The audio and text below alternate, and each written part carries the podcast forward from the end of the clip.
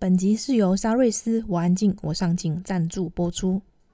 我安静我上镜是一个专为内向者打造的 Podcast 节目，在这里我们分享多元面向及有趣的故事，和你一起探索人生的可能性，帮助你重拾热爱的事物，并活出你想要的样子。请在网址上输入 c e r y s 点 c o，期待你在这一趟旅程收获满满。这里是我安静，我上进，我是 Saris 沙瑞斯。你知道什么是 CSI 吗？Very so important。你想成为福尔摩斯吗？我想成为福尔沙瑞斯。你想重返犯罪现场吗？干嘛？你想带我去哪里？沙瑞斯非常荣幸邀请到鉴识专家李成龙博士。李博士在警界服务超过十八年。也是华人神探李昌钰博士的得意门生。这一路走来，是什么原因让李博士坚持在鉴识科学付出呢？如果你是犯罪推理迷，一定看过美剧《CSI 犯罪现场调查》。你是否和我一样好奇着刑事鉴识人员在犯罪现场如何采取迹证？鉴识人员该如何破解完美的犯罪现场呢？今天的节目是一场听觉饗宴。李博士将和我们分享真实的案例，带我们重返犯罪现场，揭开鉴识科学的神秘面纱。如果你对这一集的内容有兴趣，请在网址上输入 c e r y s 点 c o 斜线李成龙，或者加入我们的脸书社团。我们的社团很安静，社员也很上进哦。安静的我们拼命努力的上进，所以你绝对不会一直被打扰。想加入我们吗？请在脸书上搜寻“我安静，我上镜”，就可以找到我们喽。你准备好了吗？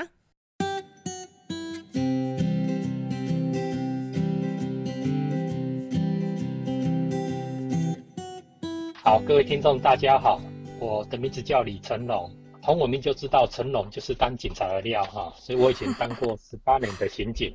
那我本身呢是中央警察大学建识科学系第一届。然后也是中央警察大学鉴识科学研究所第一届的毕业生，所以呢，呃，我们在台湾算是做鉴识科学比较早一期的警察。然后我后来去清华大学念了声音工程与环境科学的博士，也到了美国康州刑事实验室当访问科学家，然后在康州的牛津大学当访问学者。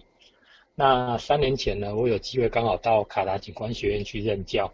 所以去年才刚从卡达回来台湾，然后目前在台湾警察专科学校的刑事警察科工作。所以这是我目前的简单的介绍。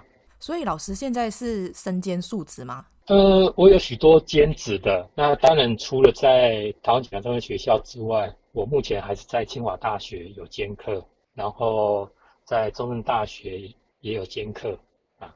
所以你那时候是在清大修我的课的嘛？对不对？对对对，在清大。对，嗯，对，但是老师很厉害哦。刚刚提到在中央大学，就是你是呃鉴识科学学系的第一届嘛？对对对对。那为什么那时候你会想说念大学是选这个科系啊？嗯，OK，这一个非常好的问题哈。我们那时候的中央警察大学，其实它叫做中央警官学校，然后后来才改名为中央警察大学。所以警官学校呢，听名字人就知道我们毕业是要当警官的。嗯，那那时候学校呢，我们记得有十几个科系，那那个科系的名字哈、哦，都长得很特殊。比如说，我们那时候有交通警察学系，嗯，呃，消防警察学系、刑事警察学系、行政警察学系啊、哦，那很多的学系的名字都有“警察”两个字。嗯嗯，那时候我发现有一个系是新的，叫做建识科学学系，然后我就很好奇。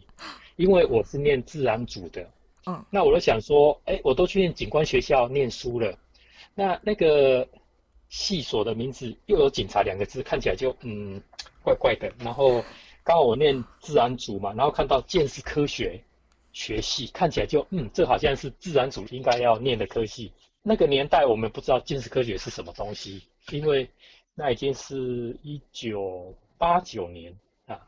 将近三呃三十年前的事情了，嗯嗯，所以在那个年代，我不在不知道情况之下，误闯误撞，然后就进了鉴识科学啊。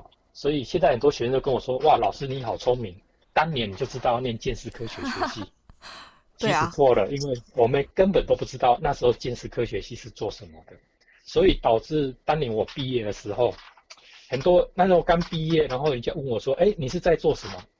我就跟他们说呢：“哎，我就是到犯罪现场、封锁现场、采集迹证、采指纹 DNA。”我讲了一堆哈，都没有人听得懂。然后呢，我就跟他说：“啊，我就是到现场去看死人的。”他们以为我是法医哈。其实呢，我们不是，我们就是现场调查人员。对，这个是那时候我们去选择那个科系的一个缘由。嗯，是误闯误撞然后进来的。那你那时候进去这个科系之后，就是实际上有去做过实习，或者是真的是到现场去看到尸体过吗？我印象很深刻，就是我听到我们到大二、大三暑假，我们都要到警察单位去实习。嗯，那我在。毕业之前，毕业最后一次实习的时候，那在端午节，我印象很深刻。嗯，那时候我们在毕业分发，然后端午节之前，那我又回到实习单位去看以前实习的学长。嗯，因为我以前实习的时候运气很好，没有发生凶杀命案，所以没看过尸体解剖。哦，结果那一天我又回去，是假日的时候回去，然后呢，那一天发生一个灭门血案，实习的学长就跟我说：“哎、欸。”陈总，你实习的时候没有好好的看过大的刑事案件，那刚好有这个案子，要不要过来看看？嗯，其实那个案子就改变我的一生哈。我到了命案现场，一个先生他有躁郁症，他就把他老婆杀了，然后自己又上吊自杀啊，所以非常残忍一个案件。嗯，而且是在夏天的时候，是在一个铁皮屋里面，嗯，所以那个味道非常的臭，就是因为尸体。啊、呃，已经死了一天了，才被发现。他、啊、被发现就是因为尸臭，嗯，味跑出来，然后邻居报案，嗯，所以才发现了尸体。所以我记得那一天呢，那时候我念大学嘛，然后我穿了一身新的牛仔装，印象很深刻。你还穿新的？穿新的，因为去 刚好刚好放假嘛，然后就穿了一套新的衣服，哦，然后就去那个地方，然后也没有想到要去看尸体，哦，所以呢，我印象很深，因为看那个尸体。整个现场尸臭味很重。嗯，看完那个现场之后，回到家里面。嗯，啊，那天是回到旅馆，回去之后呢，我就闻闻看身上的这件衣服。嗯，就闻到了那个味道，然后闻到味道就想到那个情境，哇，就觉得很恐怖。然后我就把衣服拿去洗衣机洗一洗，结果呢，洗完之后一穿还是相同的味道，然后又想到那个情境，然后后来想，哎，这样不行，我就把它送去。洗衣店给人家干洗，我想那应该味道就会不见吧。嗯，结果呢，回来臭味还是一样啊。其实我毕业的时候，我是要当鉴识的逃兵。其实我是有见识缺，就是去犯罪现场看案件的见识巡官。但是呢，就是因为有这个经验之后，我觉得哇，那个生活好像不太好。所以呢，我刚毕业，我是放弃建设单位的，我不去建设单位。那我选择在督察单位，我去当督察巡官啊。但是呢，后来又因为一些事情又回到建设单位，所以刚开始毕业的时候，因为去看了那个案件，嗯，然后呢，让我一度想要成为剑士的逃兵啊。所以我印象之中，我曾经有两度想要逃离啊剑士科学这个领域，但是呢，很自然而然，我觉得命运中自有主宰。呃就已经注定好了，然后我又回到这个领域来，嗯，所以是很神奇的一段历历程。那老师刚刚说那个那一段经历改变你一生是改变什么？没有，因为我我本来是呃，可能一毕业就到建设单位，然后我没有到实务单位的话，没有到其他单位的话，我可能就不知道是一般的那种督察、一般的巡官是做什么。嗯。但是因为我去过那些之后，那我会更珍惜说，哎、欸，我在回到建设单位的时候，呃，其实你会更珍惜你现在的工作，因为工作本来就互相比较的。警察的工作本来就很辛苦很累，嗯，然后你要去查寝啊，要去写计划，嗯，要做很多的事情，嗯，很辛苦的背后其实意义不大。但是呢，我们做鉴识工作辛苦的背后，你可以帮助很多被害人。然后找到很多重要的基证，这个的背后呢是有很大意义的啊，因为你可以发现真相，协助被害人，所以你会觉得，哎、你的工作付出是有价值的。尤其破案的那一刻，你就会觉得说，嗯、哇，你的付出都值得了。呃，就是因为有些不同的经历，我们所以更珍惜现在的工作。就是那一次第一次看到的时候有吓到，之后再回去的时候再看就还好了吗？就已经不害怕了。没错，新的见识玄关就是第一次去看到尸体的时候，嗯。我觉得一般的人都会感到害怕。对，学生说，因为去现场真的要心理建设。我就跟他们讲说，你到了现场，其实我们去现场就是要帮助死者，嗯，帮他平冤，帮他伸张正义。好、嗯，所以呢，死者如果真的有灵，他一定会感谢你，他不会吓你，对不对？对。所以呢，其实你在害怕什么？其实你就害怕他会起来吓你，但是。如果死者真的有灵，你都是来帮他的人，他怎么可能吓你呢？嗯，所以是你多虑了，对不对？嗯、对。那我经常开玩笑说，我都很期待说，哎，死者很有灵，晚上跟你托梦说凶手是谁。如果他那么有灵，跟你说凶手是谁，你会不会很高兴？你就不用查那么多。对啊，因为你就可以对，不用查那么多，而且你可以破大案，就可以升大官了，对不对？所以我有有时候我开玩笑说，这些死者哈，嗯。都不负责任，因为他们都没有跟我托梦，没有跟我讲凶手是谁。你干嘛讲？害我没有，对，害害我没有很，害我没有机会说很快就升大官。你了解我意思吗？就是我都还要很辛苦的去收集证据，然后跟你查这个查那个。对对对。所以呢，有时候我就在想说啊，你们都想太多了。我在现场工作十八年，看过几百件的案件，嗯，有几百具的尸体，嗯，我发现哎，没有一具起来跟我托梦，跟我讲。说凶手是谁？所以呢，你们偶尔才看到一两句，你根本就不去担心，而且事实上，人家也不会起来害你。嗯，但但是，如果你学而不精，因为我们的工作就是要帮助死者，帮他伸冤，然后帮他找出凶手。但是因为你自己学而不精，你到了现场，其实尸体跟现场都会说话，但是因为你听不懂，你看不懂，嗯，然后呢，你耽误了可以破案的契机。那个时候呢，我觉得死者应该晚上会来找你 complain，所以我都会鼓励学生说：“哎，你在学校真的要好好用功，不然晚上的时候是死者来找你托梦说都是你害的，害我的案子没破，我要来找你聊天 啊，这样就不好了。了解我意思吗？”哦，那老师真的是从来都没有梦过吗？就是有给你什么暗示，一些奇怪的梦，也许不会是死者。跑来跟你说，说实在的，我还真的还没有遇过死者来跟我托梦。曾经我看过一些同事，他们为了破案，嗯，然后也想要寻找一些契机，嗯，他真的会跑到犯罪现场去躺在那一边，然后我说，哎，你躺在这里做什么？他说，我就看看死者会不会有灵，然后回来，然后来这边托梦跟我讲，因为我们都是做科学的哈，我们必须跟各位讲说，呃，其实。科学所有东西都是有依据的，嗯。啊啊，那种托梦那一种其实不属于科学领域，对，至少在我的工作经验里面，这部分是应该被排除，啊，我们不会去采信这个。如果有人真的是说，哎，想到什么，那是日有所思，夜有所梦，啊，那可以从心理学角度来讨论这个。但是呢，你也不能说，哎，去就就说，哎，这就是死者托梦。嗯，我们看过很多诺贝尔奖的一些发明。有些人说他们是因为晚上做梦梦到什么，然后激起他的灵感，这是真的哦。嗯，像 CPR 就是一种那个复制的一个技术，生物科技的复制技术。嗯，听说他就是在梦中，然后去激起他的灵感，所以他做出 PCR 巡回的那个呃这个步骤。说实在，那是因为他白天也在想，晚上也在想，嗯、睡觉也在想，其实他自己想出来，然后才梦里面才会呈现。对，所以那些都是真实的。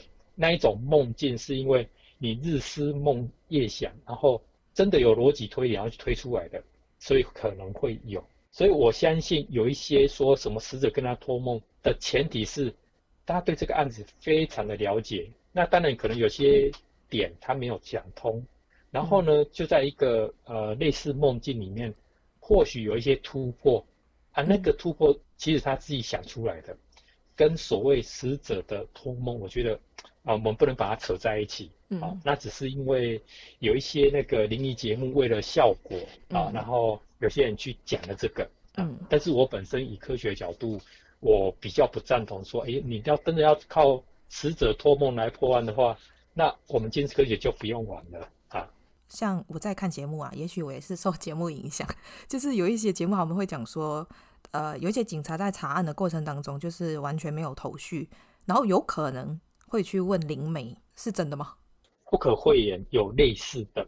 你知道台湾道教或者是很多不同的宗教的背景，你说是迷信也好，或者一些他们的自己一个逻辑思维啊，嗯、这些灵媒到底准不准？我有时候在思考说，如果真的那么准的话，台湾目前有几个重大刑事案件到目前都没有破的，嗯，比如说尹清峰命案、刘邦友官邸血案、彭婉如命案。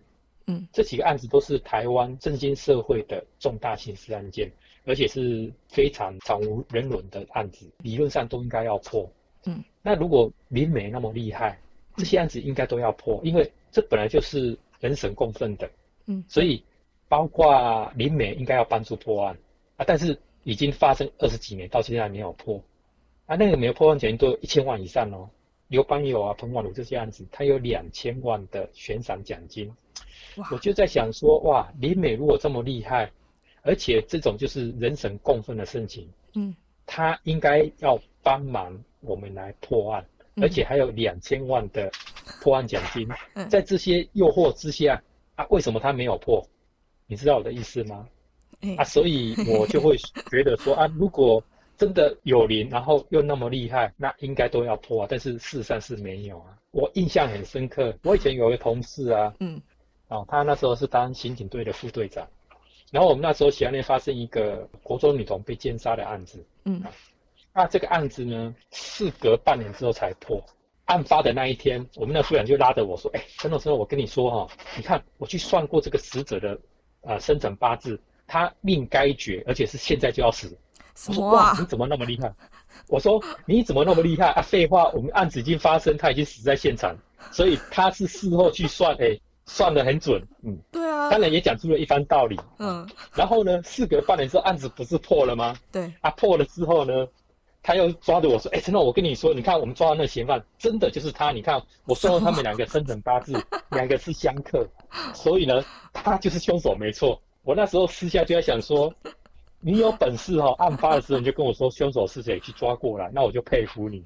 那每次你都给我事后诸葛，我已经我们已经抓到凶险了，然后你才帮我换算说他们的生辰八字相克，相生相克，然后说他就是真正的凶手。我觉得当茶余饭后我们来聊聊天，嗯，是一个很好的话题。但是如果你要靠这个吃饭哦，我觉得会很辛苦。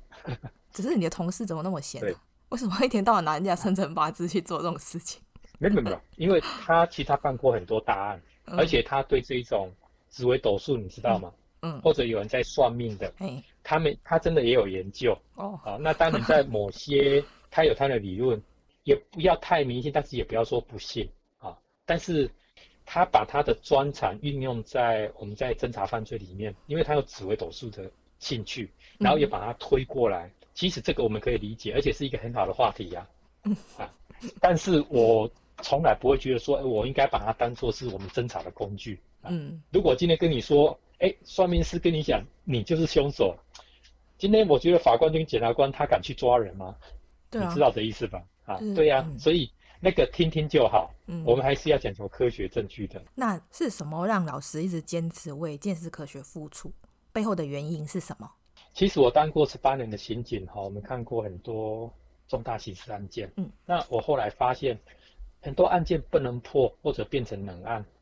主要原因就是第一个，我们被害人不懂鉴识科学；那第二个，我们调查人员或者侦办人员也不懂鉴识科学，所以导致证据就不见了。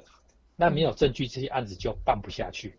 哦，这是必然的，因为我们是在台湾算是最早学有系统的学鉴识科学的学生。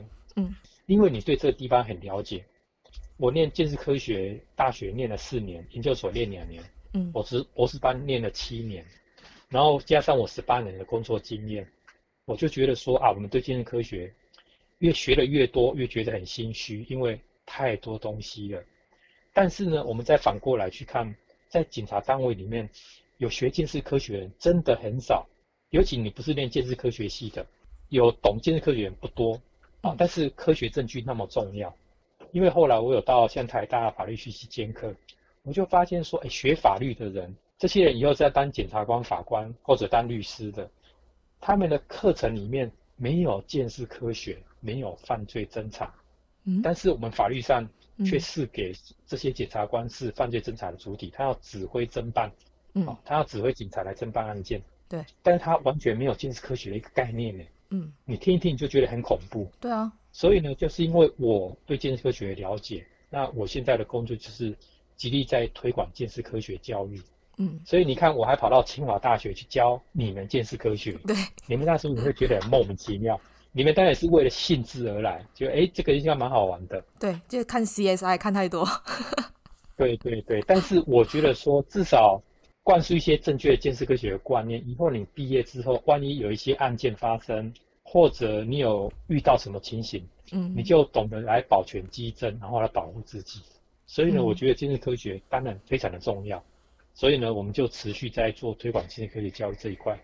这个是我为什么坚持，希望说，诶，很多人越多人懂这一块，其实越好，很多案件就可以顺利侦破，然后就可以发现真相。嗯。那为什么检察官跟警察他们会没有鉴识科学的这方面的知识？对，其实这是教育体制的问题。我记得，呃，如果你有去看过。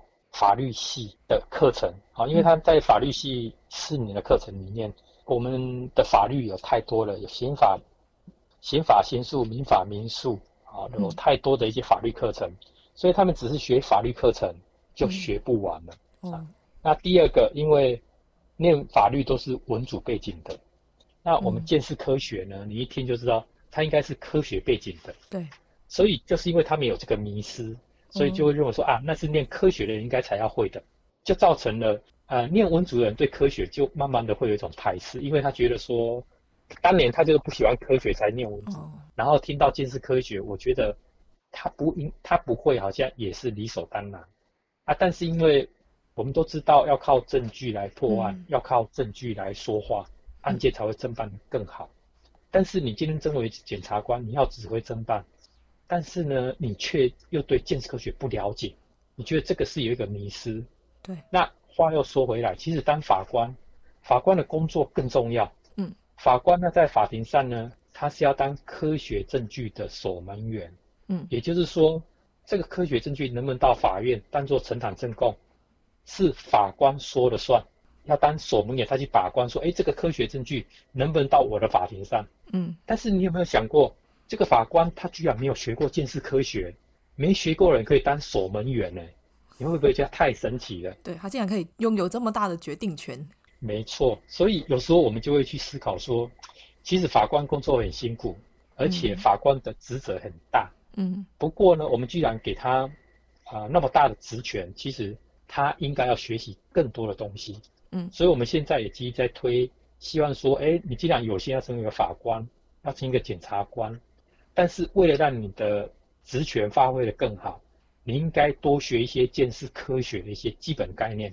当然你不是建识科学专家，不需要，但是也基本上是你总该要有吧？对啊，那这个呢也是我们目前积极在推的一个部分。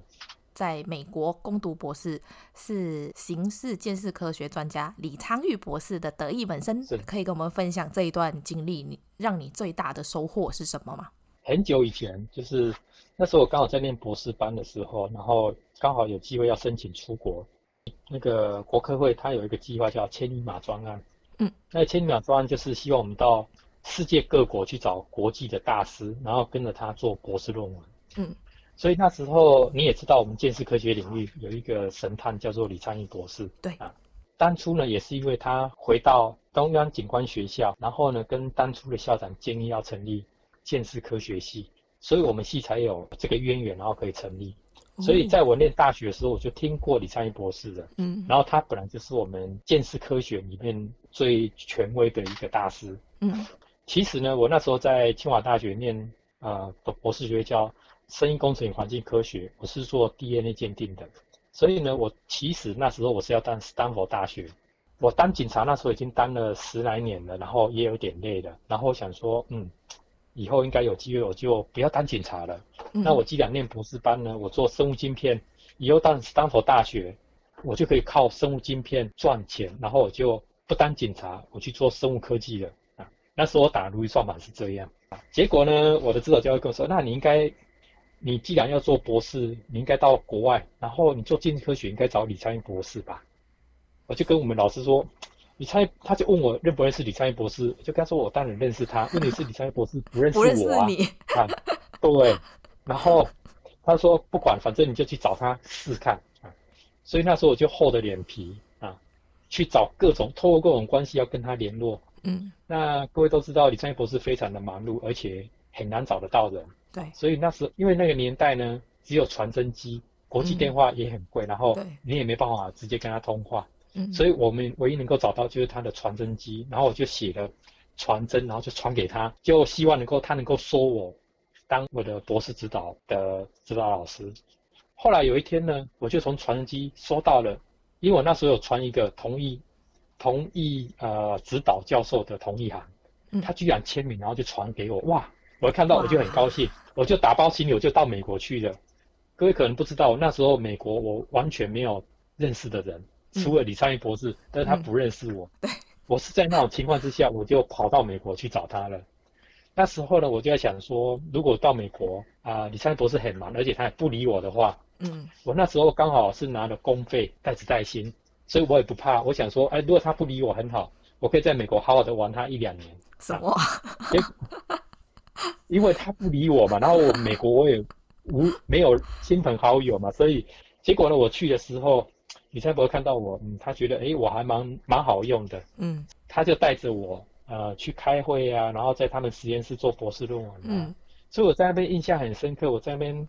两年的时间，我在康州实验实验室嗯当访问科学家，嗯、我的博士论文就在里面做的，而且速度很快哈，几乎不到半年的时间，其实我的论文早就做好了，而且我还发表了四篇的 SCI 的期刊。为什么我的速度可以那么快？各位知道吗？为什么？因为康州实验室实验室，它是美国 ABI 认证哈，ABI 认证只有四间州立实验室可以做立线体 DNA 的实验室。所以是非常好的实验室，我就在那个实验室里面做我的博士论文，啊，那些实验室都经过认证的，我做出来的实验的 data 就是那个实验数据，每一个都可以用，所以在发表论文就非常的快速，因为博士班其实很多时候都是在测试那些实验条件，做到最好的条件之后才开始做，那我在那个实验室的好处就是，哎，那个条件都已经很好了，所以我直接可以得到我要的 data。所以其实我也很感激，说，因为那时候李昌钰博士的关系，让我有机会在康州行实验室，我可能是唯一在里面台湾人有机会唯一在里面做博士论文的，很荣幸。然后李昌钰博士后来也是飞来台湾帮我主持我的博士论文口试，然后我就顺利毕业了。我印象之中，我陪着李昌钰博士，我们跑了二十个州，我见过了很多呃建设单位的一些专家，然后参加好。差不多有三四十场的建设研讨会，然后参加一些啊训练课程，所以对我影响非常的大。你要知道，那个新实验室一般人是不能进去的，他要严格的管控。嗯，我跟各位讲哈，到目前正常的新实验室你是不能进去的。我进去第一件事情做什么？各位知道吗？穿穿防护衣。当然，那都基本的，但是呢，他一定要收集你的 DNA sample。因为你进去，你会造成实验室污染。哦，嗯，对，所以他要收集你的 DNA，然后做排除。所以在那个实验室有找到你的 DNA，那个就不是嫌犯的。了解我的意思吗？哦。所以刑事实验室是非常严格的地方，连访问就是参观的人哈、哦，嗯，你如果有机会你去形式实验室参观，嗯，它是隔了一层玻璃，你是不能进去的。嗯，就只能在外面看。对，但是呢，我是要进去里面。跟他们一起做实验，这个是很难得的机会，所以我很珍惜。所以那时候刚好在这边认识了很多大师，当然除了李昌钰博士之外，他很多好的朋友，我们都认识，嗯、然后去见识，开阔了很多的视野，所以对我来说就影响很大。我之前看过一篇报道，说李昌钰博士有对你说过一句话，就是影响你，好像是类似说你要做呃大事，不是要做大官。对对对。我在出去之前呢，刚好有一件事情。那时候我刚好呃有一个机会可以升到鉴识组长，就我在新竹市警察局的鉴识组，只有一个位置叫鉴识组长，是最大的位置。我要出国的时候，刚好那个位置悬缺，我是第一个候选人，嗯，我可以升到那个组长的位置。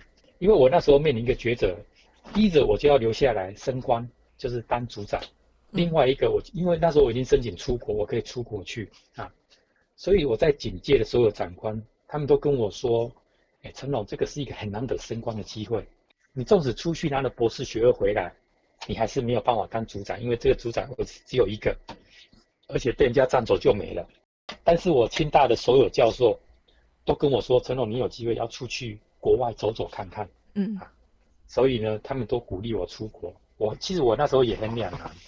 我到了美国之后，我也跟李昌钰博士提到这件事情，然后他就跟我分享了他的经验。他说：“今天如果你在那边当鉴识组长，以后你要当官，你可能当到分局长，当到警察局长，当到警政署署长。”嗯，这些官呢都是别人给你的，嗯，因为都是你的长官提拔你，然后给你一个职位，对。你叫做局长，叫做署长，对。但是呢，有时候改朝换代或者老板换人了，那不好意思，你这个局长或署长就不见了。啊。所以他说这个官位是短暂的，嗯，会随着长官而变。啊。长官喜欢你，你就是局长；他不喜欢你，你可能什么都不是了，嗯。啊。但是呢，如果你今天来念博士，你拿一个博士学位，学位是永远的。今天呢，总统换人，我还是拿，我还是叫李博士。嗯，所以他不会因为说总统啊、长官啊换了，然后这个学位就就说你不是李博士，不会有这个问题。所以他要鼓励我说，你应该好好用功，好好拿个博士，以后你永远都是李博士。那个学位是永远的，那个官位只是短暂的，所以他鼓励我好好的往学术这一块来走。所以后来你从美国回来之后，你就没有想说再继续当警察？哎，我觉得很多事情都是注定好好的，因为我回来之后呢，有发生三一九枪击案，总统的一个枪击案，对啊，所以台湾政府就很注重建设科学。我那时候从美国回来的时候，台湾的建设科学就改革了，就是他们觉得说建设科学很重要。所以他们成立一个叫建设科，因为我在那边很资深，然后分数也很高，嗯、所以自然而然就由我来当鉴识科的股长兼代理科长，然后我就成立了鉴识科。我回来之后，我持续做鉴识科的工作，而且呢，我是把新闻警察局鉴识科把它成立起来，然后它的组织编制啊一些规模，我对于鉴识科学，我是从最基层当到最大的都已经担任过了，嗯，所以。我还是持续在做鉴识科学这一块，嗯嗯，对，了解。所以你那时候在清华大学的时候，嗯，我你是哪一年的时候在那边？我想我想一下，二零一 哎，二零一四还是二零一五？二零一四哦，二零一四二零一五。因为我那时候是到二零一一年，我那时候在警察局，就是。呃，我拿到博士学位之后，我还在警察局工作，然后我利用晚上的时候去清华大学开课。嗯，你要知道，我从台北去清华大学开车至少要一个多小时。对。然后我去那边教两个小时的书，我开车至少要花三四个小时，你知道吗？嗯。我觉得清大学生也非常的、非常的支持我，在很多的表现，他表现的都非常的好，而且我的课几乎都是秒杀，就是我只要说，哎，像我这学期。我开我说我要收一百个学生，嗯，你知道那个马上就爆满，而且很多学生都会写信来问说，哎，他可不可以来加签呐？怎么样？对那我们觉得说，去那边上课真的是一种成就感。对，我那时候去也是用抢的，哎，跟我同学赶快抢，实在是。所以，对对对对对，所以我回来之后，其实我还是持续在做建设工作，只是说我现在换了位置，当老师有更多的好处，就可以教更多的人去。达成我们要做的工作。讲到那个上课的时候，我记得那时候去上课，通常都会有一个学长在协助你。对第一堂课的时候就会有一个开场白嘛，说这堂课我们会学到什么什么东西。嗯、我就印象很深刻，那个学长不知道为什么一开始的时候就一直在吓唬我们，说这堂课有 有多多严肃，然后怎么样怎么样。然后后来你上台之后，我就想说，老师明明人很好，为什么学长一直在凶我们？我跟你讲。没有，因为我们怕有些学生就喜欢来听故事来混的。嗯，我都会跟助教讲啊，这些助教都很优秀哈。嗯，我们只是说把丑话讲在前面。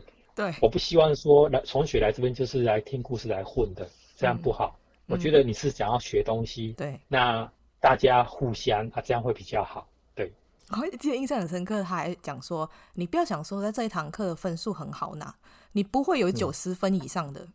嗯、我想说什么东西？嗯、我才第一天来上课就我就被吓，我不会拿高分哎。哦，是啊，后来你拿了几分？我我要承认，我后来没有去签到那一堂课，但是我是用旁听的身份。我太害怕了，对，我就被他吓退。后来我同学就说：“你也太逊了吧！”你都不知道，后来很多人都是九十几分，哈哈哈。对，我后来我后来问他说：“哎，结果你那个拿几分？”我有八十九。我就整个想说，我为什么当初没有签？我现在要把这件事情讲出来，告诉人家说，你就是去上那堂课，不要被那个学长吓到。哦，是是是。那我们现在来聊聊，想要成为见识人员，必须要具备哪一些条件？比如说，什么个性的人比较适合，嗯、或者他们必须要有什么能力？我觉得当见识人员哈，第一个要胆大心细啊，要大胆假设，小心求证。然后，当然他要有一种服务的热忱。警察工作哈，尤其是监视人的工作。跟一般的上班族不一样，那个上班族就是，哎，时间到下班了，然后他就离开了，对不对？嗯，对。那你可以想象，我到一个犯罪现场，在看现场采集证的时候，那会不会说，哎，下班六点了，我要去吃晚餐了，可以这样吗？嗯、我那个指纹采到一半，哎，下班了，我要去吃晚餐，我看连尸体会跳起来抗议，对，说你这样不尽责吧？对，所以。当鉴识人员，第一个那个责任心要很强。已经发生了这个案件，已经不幸的事情发生，你就要去好好的把迹证踩好。嗯，所以呢，你要把踩好，责任心之外，当然你的体力也很重要啊。你不要去那边心有余而力不足，在那边看看到一半就晕倒了，那个死者躺在旁边，你又躺在旁边，这样就糗大了。了解我意思吗？对。所以身体健康也非常的重要，因为你要平时就要多运动。以备于说真的发生案件的时候，很多刑事案件一发生，我们都三天三夜可能都没有什么机会好好睡觉的，所以那时候就是你体力的考验。那当然你的专业知识也很重要，有些基本的常识如果你不知道，可能就错失良机。嗯，而且现场只有一次的机会。嗯，真的好的鉴识人员，你遇到事情你要能够追根究底，而且呢要非常的细心，要找到蛛丝马迹，然后把它破掉。我说是求好心切，要求到最完美，因为不容许有一丝的错误啊！我觉得这样的话，你去当见识人员，我觉得死者都会很感激你，那你就成功了。那我在这里偷偷问老师，有没有遇过那种你的学生是很想要当见识人员，但是他在某一种个性或者是某一种能力比较不足，你有暗示他叫他不要做吗？其实我们都也会挑学生，而且我们去观察，然后我们都会给他一些机会。嗯、第一个，你有没有那种能力？那是其次，你有没有那种热忱才是重点。嗯、也就是说，今天如果你是有那种责任心、荣誉感的人啊，虽然你能力不太够，或许你真的是不懂不会，嗯，但是因为你有责任心、荣誉感，然后问题已经丢给你了，你就会使命必达啊。纵使不会，你就会去多问啊，多翻书啊，嗯、就是要解决这个问题。嗯啊，所以我们都会鼓励他，在某方面如果不足，哎，好好去加强那方面。但是我们要看那个潜能。就是他如果遇到事情就会推脱啦，就是推拉的那一种，那那一种大概就无药可救。遇到案件他就不去啊，或者他就不愿意帮忙，再有能力都没有用，因为他就是没有那种热忱，一切都是枉费的。嗯、所以我们都会去挑比较有热忱的同学，嗯，然后专业知识不够没关系，嗯，我们会慢慢的去指导，而且你还是可以学。如果假设有个案子的话，他会去推脱不去，对还可以选择不去哦。到了现场，鉴识员就把现场封锁起来，对不对？对，外人是不可以进去的。谁在里面？只有鉴识员在里面。嗯，啊，你在里面做什么事情？只有谁知道？只有你跟死者两个人知道，你知道吗？还有天知道，天知地知，你知，还有死者知。对啊，如果你在里面打瞌睡，哈没有人知道。你在里面想什么东西，也没有人知道。所以其实做了多少事情，自己扪心自问，自己知道而已。如果我是他的长官。我的我说，哎，你到现场做什么事情啊？你踩到什么迹证啊？嗯、我懂，因为我们在现场经验过，所以我知道你该做什么，什么没有做。嗯，我可以看得出来，但是外人是不知道的。有些我们可以看得出来，他是不是很混？就好像我交一个座位给你做，你一样把报告就交上来了。嗯，那这个报告写的好不好？其实我一看就知道这是垃圾，因为你是 copy 贴，然后就贴过来给我。嗯，我当然一看就知道你在摸鱼打混，嗯，你根本就没有在用心，对不对？对。那这个是我们可以看得出来。同样的一个案件，你去看完回来的结果，我就知道你有没有在用心，是一样的道理。所以他去，但是心没有去，嗯，因为他根本就没有做该做的事情，嗯，我们当然可以看得出来。好，那如果假设是这样子，他去了，但是他没有呃很完整的完成他的工作回来，那不就之后第二次再去的证据就已经没机会了？所以，对啊，谁去就很重要，而且有没有用心在处理这件事情。那通常一个案子需要多少个鉴识人员去现场？其实这是一个很好的问题哈，嗯，很多人都有个迷失，哇，一到现场就一群人，然后就过去。你要看案子的大小，如果是小小的案件。哦，差不多三个五个就差不多了，太多人反而会破坏现场。嗯，当然，如果一个很大的案件，也现场很大，而且很急迫，你可能要出动更多的人。通常我们会有一个组长，然后组长就要帮你分配你的任务。嗯，所以每一个人进去是有他的任务性的，做他应该做的事情。所以要看现场，看案情的大小，然后才去规划有多少人手。因为你可以想象哈，一个现场我们进去要有负责照相，他就是负责照相的，嗯、对，对不对？要有人可能要录音，有人要录影。录音，录音是要录什么啊？在以前哈，我们拿录音机啊，我就开始用录的。哎，我现在在死者身上看到他有掐痕，有一个刀痕，然后现场找到两个弹壳，类似这些，回来再做笔记。嗯，了解我意思吗？嗯，对对对。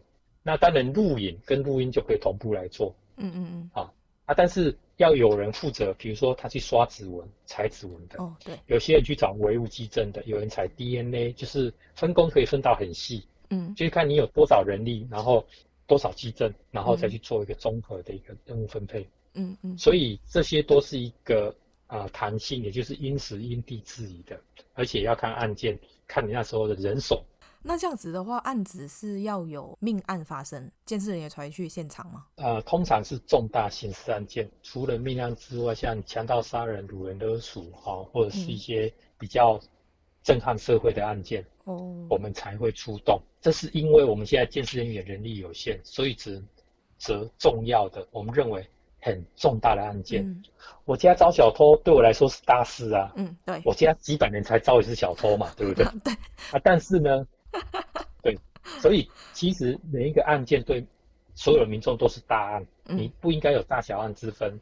但是我是警察，嗯、我受到两个报案，一个是命案，一个是窃盗案件。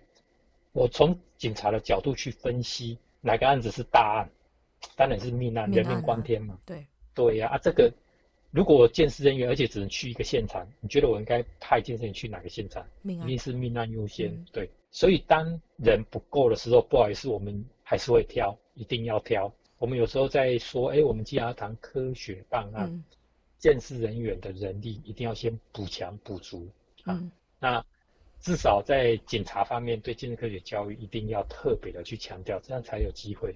那刚刚讲到那个美剧 CSI，因为非常受欢迎，所以很多人就是因为看了之后就跑去上老师的课。那我是其中一个。嗯、然后其实里面部分的剧情跟监视人员真实的工作内容是不是不太一样？CSI 里面呢，他们的监视人员，嗯，你看他们要配枪，对不对？对。然后又是科学家在实验室里面，然后又到现场去采证，对。他们是集所有的专长为一身。美国他们的有些鉴识人员，他们的鉴识人员叫 scientist，forensic scientist，就是刑事科学家。嗯。他们呢，实际上他不是警察，他就是。在 lab 做实验的人，那只是他的实验室就是刑事实验室，嗯、他是很单纯的在实验室工作，只是他做的实验呢是有关啊、呃、刑事实验是这样，所以他不是警察，嗯，这个要厘清的，嗯、啊，实验室的人是科学家，不是警察，现场采证的人有些是警察，有些他也是科学家去采证，他不一定是警察去采证，嗯，但是呢，我后来觉得 CSI 演的这些电影 CSI 演的。很像台湾的建制人员哦，真的吗？台湾的建制人员他是警察，所以我是警察，然后我也是科学家，我去采证。我在警察局里面有实验室，所以我在里面做实验。所以呢，我是集科学家、警察还有鉴识人员于一身。这就是台湾的鉴识人员的制度。但是比较完整的制度其实它是分开的，它就是诶，财政的人是财政的，实验室的人是实验室的人，分开有分开的好处，也有分开的坏处。好处就是说，有时候你不会因为破案而要破案，就是我采到这个基证，我就希望说，诶，这是谁的？然后你做出来就想说，这应该是谁的？比较主观。对，你会因为你等于说有一点球员兼裁判。嗯。你了解我的意思吗？啊，那个证据人家就会质疑说，哎，你去采的用你鉴定，然后报告你写的，而且你要警察，嗯、被害我是当事人，嫌犯的话，嗯、我就怀疑你会不会给我造假，所以就会引起人家觉得这个我都会怀疑。嗯、那如果今天是警察去采证，送给实验室是另外一批人来做，嗯、做出来结果因为是不同的人做，那人家就会觉得说，哎，至少不同的人做，然后。公平性应该是比较高，所以其实它有它的好处。嗯，所以在真的 CSI 里面演的，在美国社会其实跟电视演的是不一样。但是呢，它比较像台湾鉴识人员 CSI 的样子啊。我还蛮好奇的，就是监视人员要怎么去确保现场那时候是没有被破坏的？这是一个很好的问题。我的习惯哈，到了现场我都会去问那个发现人，这是谁报案的？死者你说他不会说话，其实他也会说话。现场他也会说话，所以呢，你到了现场就会发现怪怪的地方。比如说，我到了现场看到一个上吊的，疑似上吊自杀，那、这个现场有没有被动过？很简单，你就去观察。第一个问那个发现人，嗯，你有没有动过？因为会动的人哈、哦，除了凶手之外，就是发现的人，因为他看到有人躺在这边，对，他一定会先过去确认死掉了没嘛，对，所以他最有可能会会去动到现场。对，你不能说他破坏，因为他也不知道。啊，那一种就不是刻意破坏的。嗯，像我刚刚说一个上吊的案件，那你怎么知道他是上吊，因为上吊他的尸斑会在下半身，一个人是躺着死掉，他的尸斑在背部。哦，只有在腿，然后上半身就是腰、身体都不会有。对。哦，对啊，那叫做尸斑，它的颜色本来就不一样。嗯嗯。所以呢，如果你去看一个尸体，那个尸斑有一个特色哈，超过八小时，尸斑就不会移动。比如说它本来就躺着死掉了，嗯嗯，然后经过八小时之后，尸斑就在你的背部，嗯，而且它就固定了哦。嗯嗯嗯。所以呢，有些人他本来是躺着的，他把它伪装变成上吊自杀，他是把尸体把它挂起来，对不对？嗯。那挂起来，你去检查的时候，你发现，哎，奇怪，他的尸斑怎么在背部？哦，就跟你说，他本来是躺着，只是被挂起来。嗯，那如果你是鉴识员，你懂这一块，嗯，你就知道这个尸体被动过了，然后你就要去思考，你就要去问，哎，问发现了说，你发现尸体的时候是怎么样呢？他老实招，他说我就看他躺着，所以我把他挂起来，这就符合现况，了解我的意思吗？嗯，嗯，啊，所以有时候我们从尸体的状况，我们可以了解说，哎，尸体的情形是被人家电动过，就这样看就可以了。那这个是实体的部分，那如果是现场的环境，要怎么去确保？我们通常会说他有没有被伪造、变造，就是伪装现场。比如说有有血迹，然后被擦过的，嗯、或者有被擦拭的痕迹。当然你要去问发现人，我们问都是开放式的比较好。发现现场的时候，你有没有做什么事，或者你有看到什么东西？嗯，然后他或许说，哎，我看到这边有一滩血，然后他就把它擦掉，你就知道这个是他擦的。嗯，不是凶手擦的。嗯，但是如果他说没有，我来这边什么都没有动。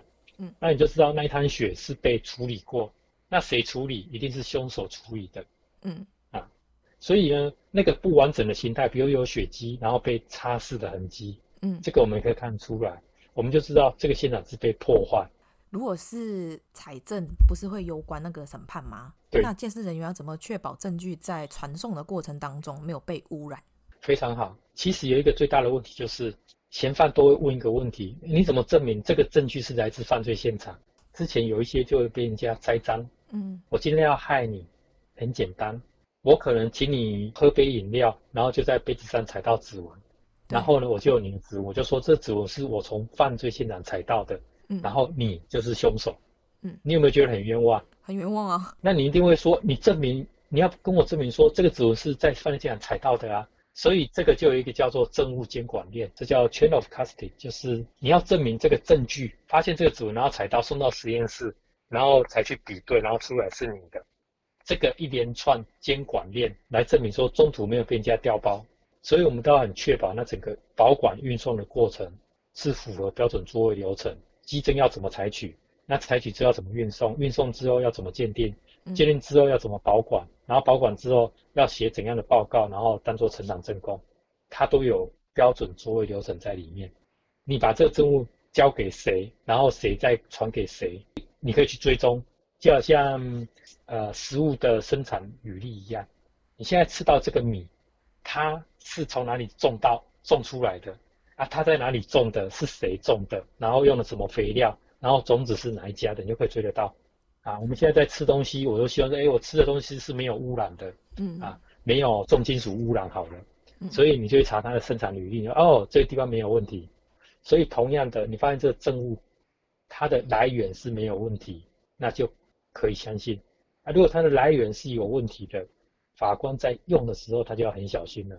假设说那个证据被那个嫌疑犯他怀疑说这个证据也许不是在现场采集来的，对，这个不是应该在之前法官就会先判定这个证据可不可以用，才会在法庭上面做。审判吗？这个是一个很严肃而且很重要的问题，也是目前我们在强调的。我相信在很多国家，包括台湾，他们现在只能去信赖说警察不会造假，所以很多的作业流程，因为人力也有限，所以他没办法说去做到很好的证物监管链。也就是说，今天谁在现场踩到这个机证，然后他交给谁，交给谁，交给谁，做一个很完整的一个系统规划。嗯，这个有一点难，因为他要花更多的人力物力在上面。如果你要证明这一块，再者就是因为我们的法官、我们的检察官可能对这方面不懂，也不会要求。没有要求，我干嘛要做？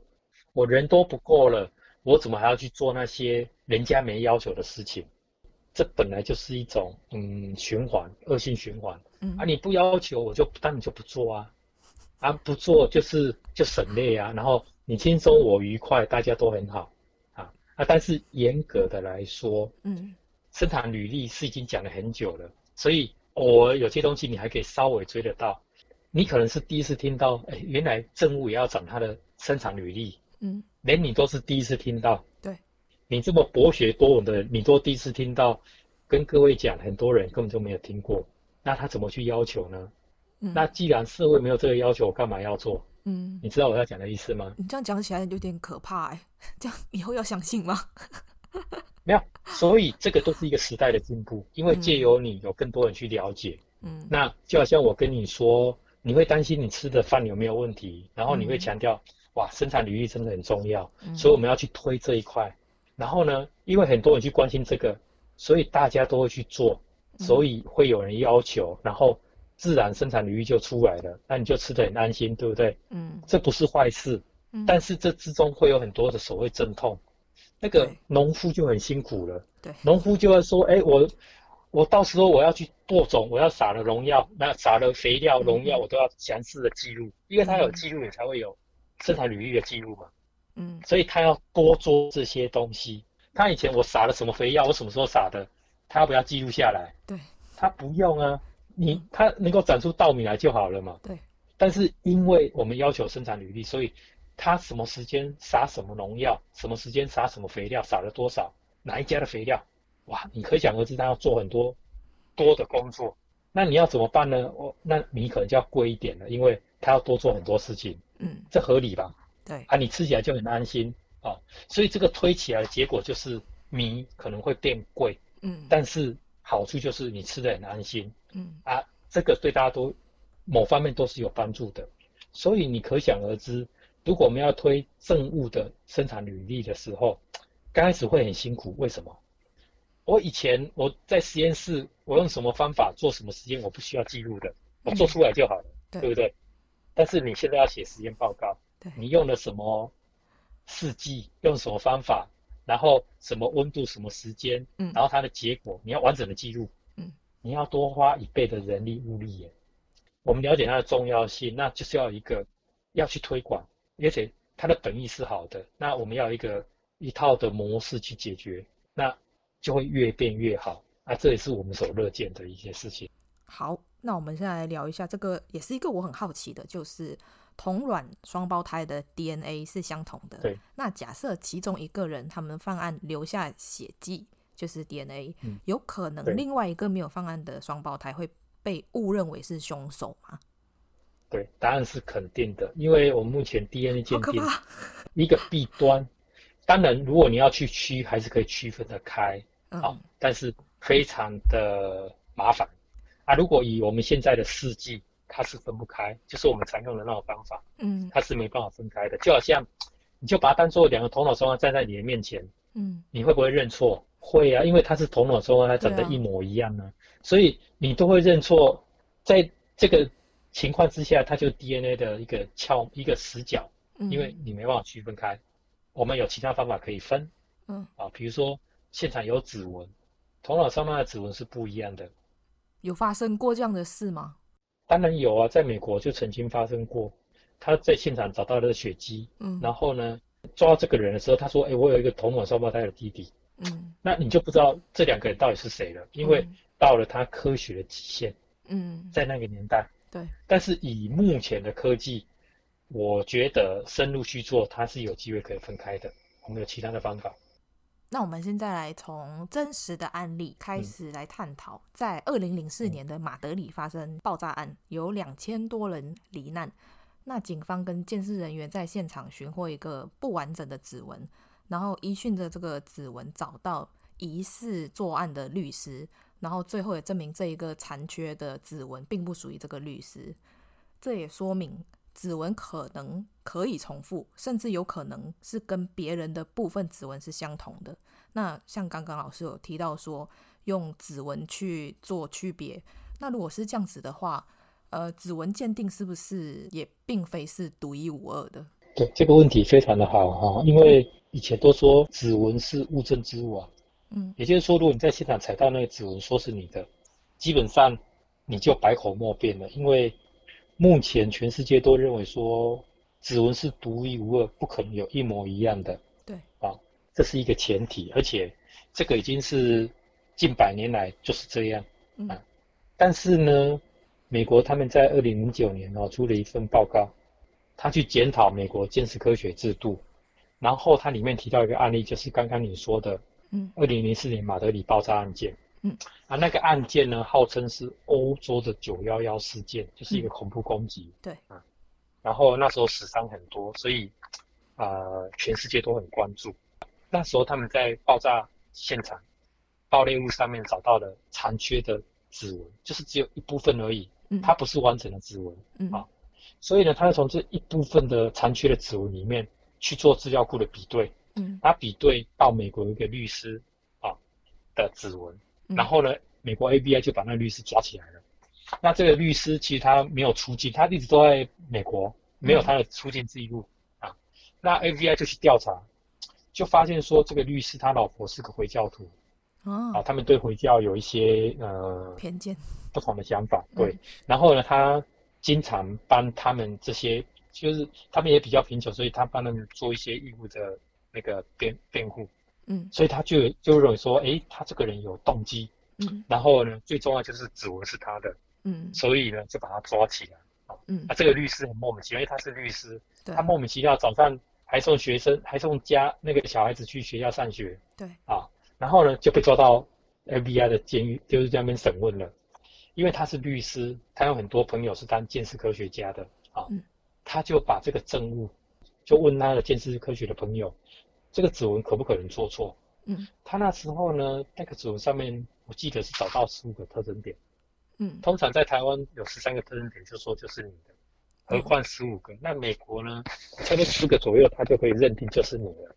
嗯，所以他百口莫辩，他的所有的鉴识科学的朋友就跟他说，这个指纹就是你的。好，讲白一点就是说你死定了，就是你，你不要，你别变了。啊，因为这个律师他懂法律，嗯，他知道说那个恐怖攻击哈，美国本来就很少会判死刑的，但是那恐怖攻击死了那么死伤那么多人，嗯，啊，如果你还不承认，你可能会被判死刑，那检察官呢也就跟他做一个认罪协商，如果你承认的话，我可以要求法官免你死刑，知道我的意思吗？嗯，所以你只要你只要自就是承认坦白从宽，嗯、然后认罪的，那啊、呃，我就跟法官说，你有机会可以活下来。嗯，因为他律师他会去衡量，嗯，因为他知道第一个根本不是他，这是事实。对。但是呢，在这个证据情况之下，如果他矢口否认，嗯，他可能会被判死刑，然后就没有机会了。对，这是现实。嗯，所以他天人交战。他他后来评估很多状况，他决定他要认罪协商，他要承认他是凶手。结果他准备要承认的时候，传来一个好消息：西班牙他们抓到了真正的凶手是一个阿尔及利亚的人，他们就把这个律师给释放了。那如果是一般人被释放，就是想要很高兴，然后就没事了，对不对？没有，不过因为他是律师，告他们。对对对，因为因为他是律师。对。律师就没有那么好欺负哦。一般人如果是你，你也是鼻子摸一摸，你也不知道怎么办嘛，对不对？顶、嗯、多回家哭两天，你也不，你也就算了 啊。但是他是律师，他就去国际法庭告美国 ABI。嗯，哎，你就知道这个案子闹有多大。对。后来呢，ABI 就公开认错，赔了他两百万美金。哇。然后呢，那时候就很多人在做一些解释。嗯。因为呢，那个暴力物上面。是只有残缺的半枚指纹，就是一小部分的指纹。嗯嗯嗯。那里面有刚刚我提到的十五个特征点哈，对。后来他们发现里面有很多特征点是鉴识人员想象出来的。哈？主要是那个纹路不清楚，在不清楚的情况之下哈，描绘特征点的时候是要要有想象力的，你知道吗？有时候你看一些图案就是若隐若现，有没有那个纹路不知道，所以。鉴识人员他就会去想象，哎，有或没有，所以他发现有很多特征点是想象出来的。嗯、这个美国律师他也很冤，有人就说，他的，呃，你的指纹的一小部分，可能跟别人指纹的一小部分会不会一样？在统计学上，那个机会很低，但是事实上存在了，对，是吧？所以呢，这就改变大家对于指纹鉴定的一个迷思，嗯，会不会鉴定错误？这个就是一个很典型的案件。所以呢，现在的证物之网已经换人了，不是指纹。现在证物之网叫做 DNA 啊，因为 DNA 可以给人家比较精确的统计数字。不是说指纹不可靠，指纹还是最可靠的。嗯。但是你要去了解说，这个指纹它采集到的时候到底清不清楚？对。如果不清楚的，那你后面可以做出来的，我觉得就要很担心了。那如果那个指纹本来就很清楚，那个放心，这就不会有错的问题。你刚刚的那个问题只是同卵双胞胎，对，对，对不对？对啊。天下有那么多同卵双胞胎吗？我不知道。你知道？你当然当然很少。你你想想，你有一百个朋友里面，顶多就有一个头脑双胞胎，已经几率很高了。我没有，但是你我只有一卵双胞胎。你也可想而知，你今天抓到同卵双胞胎，你就知道他们两个其中有一个。对。你再深入去调查，谁才真的认识死者？谁才跟他有利害关系？这个调查就知道了嘛。像我刚刚说那个马德里爆炸案件，嗯，那个美国律师根本他就没有出过美国，对啊，他怎么可能跑到西班牙去放炸弹？对啊，他们为什么不考虑这一点呢？但是因为他们太相信单一证据就是，呃，指纹比对的结果，他们从来没有去想过说，哎，原来还会做错。那他们当然也会质疑说，哎，你没有出入境的资料，我怎么会知道说你用偷渡的方法或其他方法去西班牙？嗯、你了解我意思吗？嗯，因为那个部分是。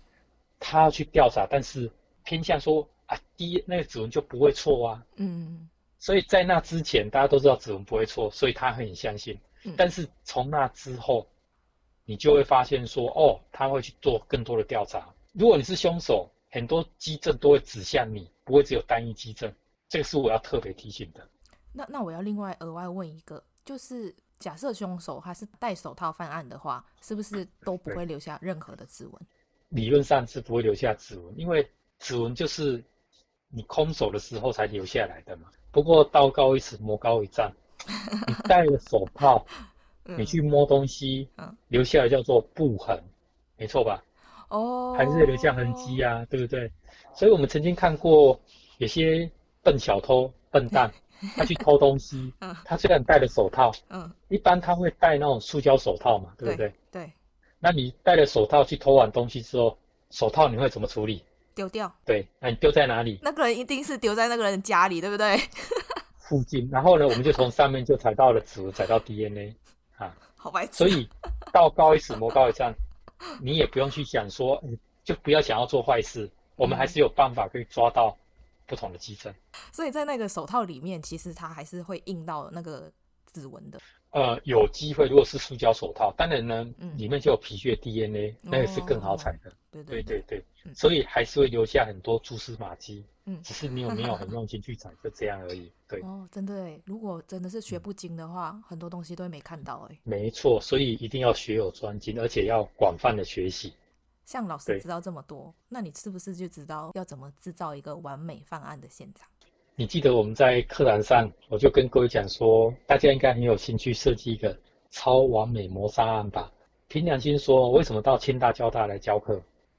我希望能够吸引更多优秀的学生来做鉴识科学。嗯，因为呢，你想一想，如果今天当警察、当见识人员，他们不够聪明；如果歹徒都很聪明，然后我们警察人员都不够聪明，我们就找不到迹证了，因为他们就会破坏现场。如果是我去设计，一定要比我聪明、比我厉害的人才可以破的案件。对，这个在某角度来说就很危险。其实我们应该去寻找一些优秀的人来当警察、嗯、来当鉴识人员，来保护社会大众。嗯，所以我到了青岛，我第一件事情就说：你们期待你们警察来保护各位的警察是聪明还是笨蛋的？聪明的。当然了，你找一个笨蛋来保护你，那你不是死定了吗？而且还还要是正义的哦。啊、没错，如果你还记得我们第一堂课就签一个保密协议书，而且我都会鼓励大家要把你所学用在对的地方去帮助人家，嗯、还记得吗？嗯、对，我们都希望说循循善诱。像之前有很多骇客，其实骇客有黑帽跟白帽，就是黑帽就是当坏的骇客，对，白帽就是好的骇客。嗯，想去看看人家那个城市有没有什么漏洞，然后去去试探人家的网页，嗯，嗯，所以他就变成骇客。嗯，所以那时候我去吸收一些白骇客，就是我知道，哎、欸，你很有兴趣，然后你来帮助我来抓坏人。嗯、所以我在课堂上，我都会鼓励这些优秀、很聪明的同学，哎、欸，你对建筑科学有兴趣，对这个现场有兴趣，那你可以来当建设人员啦、啊，啊，然后你去抓那些坏蛋，他们要破坏迹证，我们就想办法抓起来。我们当然去教。同学去思考超完美谋杀的背后，就是要提醒大家，就像我跟你说的，你不要想要去做坏事，而是你要去设想说，坏人他要做坏事，他会留下一些蛛丝马迹。所以没有什么超完美谋杀案，不管你怎么做，一定会有流出破绽。重点来了，到底是如果很聪明的人他去做超人谋杀案，没有一个更聪明的人，他是没办法破的，这是真的。这本来就是息息相关。所以同样的一个犯罪现场。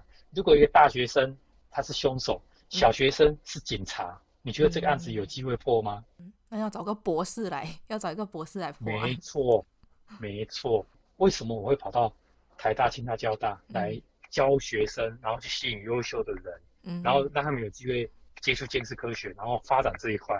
我们就希望说有更多聪明人来做这一块，来保护大家。对大家都是好的。哎，那我想到一个，刚刚老师说你希望就是可以去循循善诱，吸收好的、优秀的人去进入见识科学这一块。可是，在念大学的时候，如果不是念这个相关，他之后还是有可能可以当鉴识人员吗？当然可以啊！我在清华大学，其实我骗了很多学生到警察大学念研究所，然后他们就到见识人员了，这是真的。哦，这是你的目的就对。其实警界里面有很多清华大学毕业的，然后莫名其妙去警大念研究所，他不是莫名其妙进去的，是当初被我骗进去的。在你们之前有很多学长姐，嗯，就是因为这样，然后就呃我跟他们讲一讲，他们觉得哎，这是一个不错的选择，嗯。然后在那个年代，建识科学研究所非常好考，很多人就这样进去，然后现在都在当当建识人员，嗯，所以这条路本来就是通的。我虽然只是一个通识的课程，但是其实有很多学生受到我们的启发。嗯，就好像你现在在做节目，嗯，如果你没有因为这门课，你也没有机会说我们今天在这边聊天聊那么愉快，对，对，然后也没有机会让更多的听众，很多人可能听了这个之后，哦，原来有这个领域，而且它的福利待遇各方面都还蛮不错，而且最重要就是一个非常神圣的工作。因为你可以去帮助更多需要帮助的人，嗯、而且很有成就感，对不对？对，那刚老师的那一段已经开始在诱骗学生要赶快去啊！对对对对对对对，啊！当然呢，也要看你啊。我之前我还到马来西亚去骗学生过来的，我觉得以后机会蛮多的，因为这些都是刚开始一个萌芽，然后有很多人知道之后，他会发慢慢发现说，哎，其实这是一个新的领域，而且是有发展性的。嗯，嗯，我之前其实就还蛮想往这一方面走，后来就是我家人跟我说，嗯、可是你每天都要面对这些东西，你的人生会过得很不快乐。其实不会，你被他们骗了。你应该问我，我会跟你说，你每天都会很有成就感。我觉得心态很重要。嗯，你每天去帮助需要帮助的人，你会怎么会不快乐呢？考虑。然后之后我又有在想说，是想要往那个遗体修复师。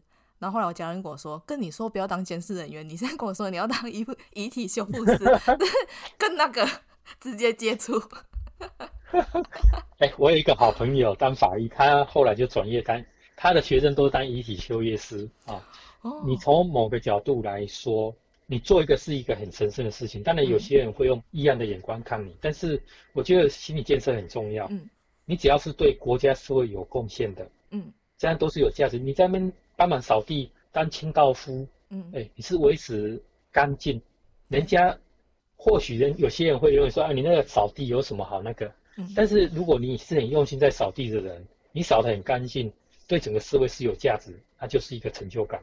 嗯，就像你现在做这个节目，很多人可能因为你的一些分享，或许会改变他们的一生。我觉得这个对你来说就是一个很好的成就。你不一定要自己去做鉴识人员，嗯，自己去做。那个遗体的美容师，嗯，但是你可以骗很多人去做 你想做的事情，对，我觉得这个在某个角度这不是坏事诶，你也达到你的目的，因为有人去做你本来要去做的事情，对，啊，主要是说你做这件事情你很 happy，这样就好了。对啊，我们再讲一个案例，就是之前我看一本书，他就说在美国有一位高中生，他声称被父亲性侵。然后，因为父亲也没有办法准确的说出犯案的过程，然后也没有提供任何证据自己没有犯案，然后就在所有人都认定他是禽兽父亲的时候，医生证实这位高中生其实是从来没有发生过性行为，而且高中生自己也承认他说谎。所以在这里，我想问的是，其实人的记忆是可信的吗？要怎么去验证受害者说的口供是真的？其实有很多哈。记忆可能是想象出来的。嗯，我讲一个另外一个真实的案例哈，你会觉得有点扯，然后扯得莫名其妙。嗯，有个小朋友，然后他跟警察说，他爸爸把他妈妈杀死了，原因就是因为他发现妈妈失踪了，不见了，不知道去哪里，然后他就去报警。他在报警的时候呢，他还跟警察举证立例，说他父亲呢就拿刀子，然后在客厅什么地方杀了他爸他妈妈啊。嗯然后那个地方有血迹，嗯，果不其然呢，警察就在那现场那个地方找到了血迹，做血迹反应有，嗯，就把他爸爸抓起来。后来呢，他妈妈回来了，啊，然后呢，大家觉得莫名其妙，既然没有这件事情，他为什么会想到说他妈妈被他爸爸杀了啊？而且那个地方有血迹，啊，是什么原因呢？对，原来呢，有时候爸爸妈妈在吵架就被小孩子看到了，然后有一天呢，妈妈就有事情，然后就回娘家，然后就。小孩子也不知道，就发现妈妈失踪了。那、嗯、因为电视又看太多了，他就想说，诶，也可能爸爸把妈妈杀了。嗯，好，有都有都有这种情节。那因为之前呢，他外婆曾经在家里面杀鸡，然后呢，鸡就到处乱跑，所以呢，那边会有血迹。然后呢，小孩子的记忆，他就把这些都是全部混在一起了，然后他就会想到。一个情节，因为他刚好妈妈失踪了，不见了，嗯嗯、又想到电视上的一些情节，然后有杀人的镜头，然后又刚好那个血就在那个地方，嗯、所以他就会组合出一种假记忆。嗯，啊，这是真实案例，这不是开玩笑哦。对，好，所以你刚刚所提的类似这一种，他可能因为父亲转校严格或怎么样，嗯嗯，然后呢，他就想到，哎，有什么方法，然后举证，尤其有很多性侵案件，其实就是各说各话。你找不到很明确的迹证，就会造成这方面的问题。所以有时候我们在谈一些证人证词的时候，其实那是有一些瑕疵的。最好就是要有所谓的科学证据。所以刚刚你所说的，哎，后来医生证明说他没有发生过性行为。嗯。其实如果你在社会去了解，搞不好有一些，比如说处女膜，它会不会再长回来，或者是不是真的？这些其实那时候都是有讨论的空间啊。但是我们觉得说，科学证据的背后就是它可以去支持一些真实的一个事件，才不会假记忆啊，或者是记忆错误啊，或者幻想出来的，造成一些、嗯、呃在侦查的过程里面的一些错误。那监视人员会去用那个测谎机吗？其实测谎这个议题哈，有很多的一个迷思，到底能不能用？嗯、对，好，所以我们现在台湾这一边现在趋向就是它不可以当做证据。哦。不过呢，以我个人来说哈，我把证据分成两种，一个就是侦查用的，一个叫做审判用的。那什么叫侦查用的？你应该有听过哈，有些警察，一些老刑警。嗯，路上他在路上走一走，看这个人鬼鬼祟祟，他就把人抓起来就带回去问案。嗯、比如说有人偷东西，他一到班上一看，哎、你就是那个凶手，因为他会心虚嘛，他会贼头贼脑，知道我的意思吗？哦，啊，你说准不准，可不可以用？可以，我看你鬼鬼祟祟呀，我看你做贼心虚呀，嗯，这些都是一个呃有经验的人，然后他做出来的，嗯啊，所以呢，这个东西在启动侦查可以用。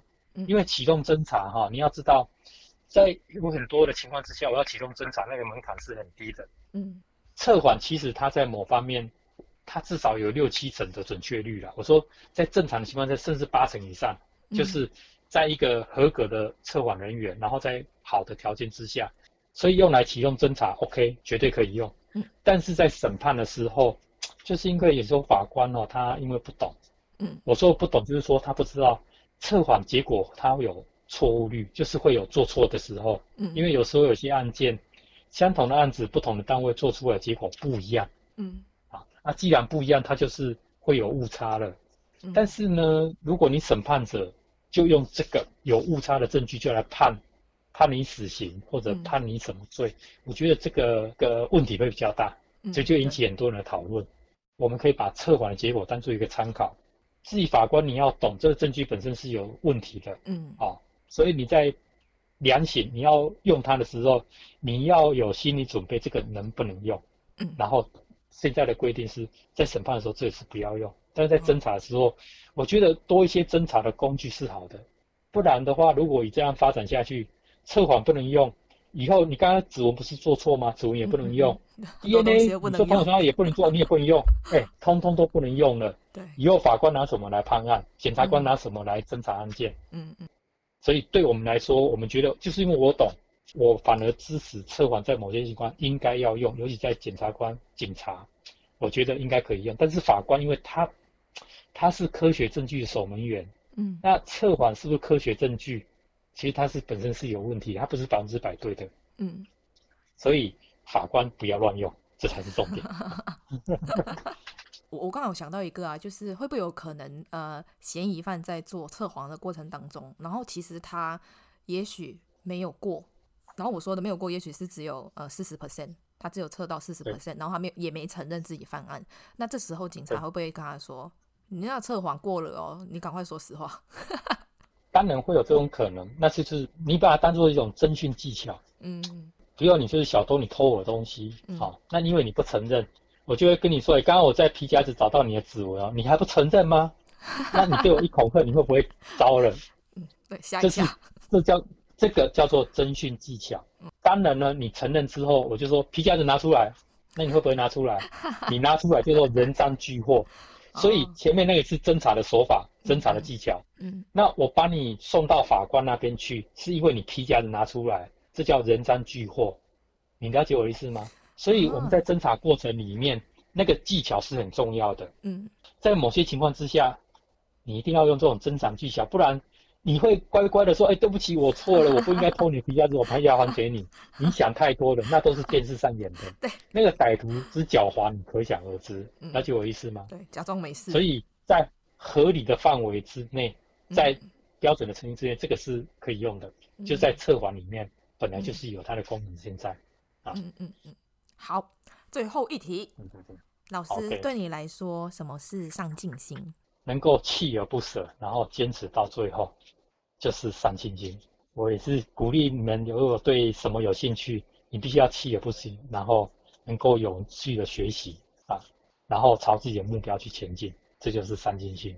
那假设听众对你很有兴趣，或者是对鉴识科学很有兴趣的话，可以在哪一些平台追踪你，或者是鉴识科学呢？我有一个鉴识科学与犯罪预防的网页啊，我们以前上课的时候都有请同学可以加入那个网页，然后有一些资讯我们在上面会公布给大家，一起分享有关建识科学一些新知或是一些讯息。对。然后还有一件事情要麻烦老师，就是你要提供我两到三张帅帅的照片。嗯，OK，有尸体的照片可以吗？干嘛这样吓我？真的不行。好，是是是是是。你早上醒来会做什么事情？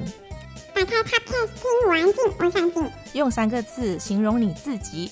沙瑞斯，哇哈哈，是我。最近沙瑞斯在社团和 Instagram 收集快问快答提问，有什么好玩、好笑、无厘头的题目，请官方马过来吧。听说上镜的人都在听我安静，我上镜。你喜欢这一集的内容吗？如果你喜欢我们今天的内容，请在 Apple Podcast 上面给我们五颗星，或者留言告诉我你的想法。订阅、打新、分享的人一生平安。那我们下次见喽，拜拜。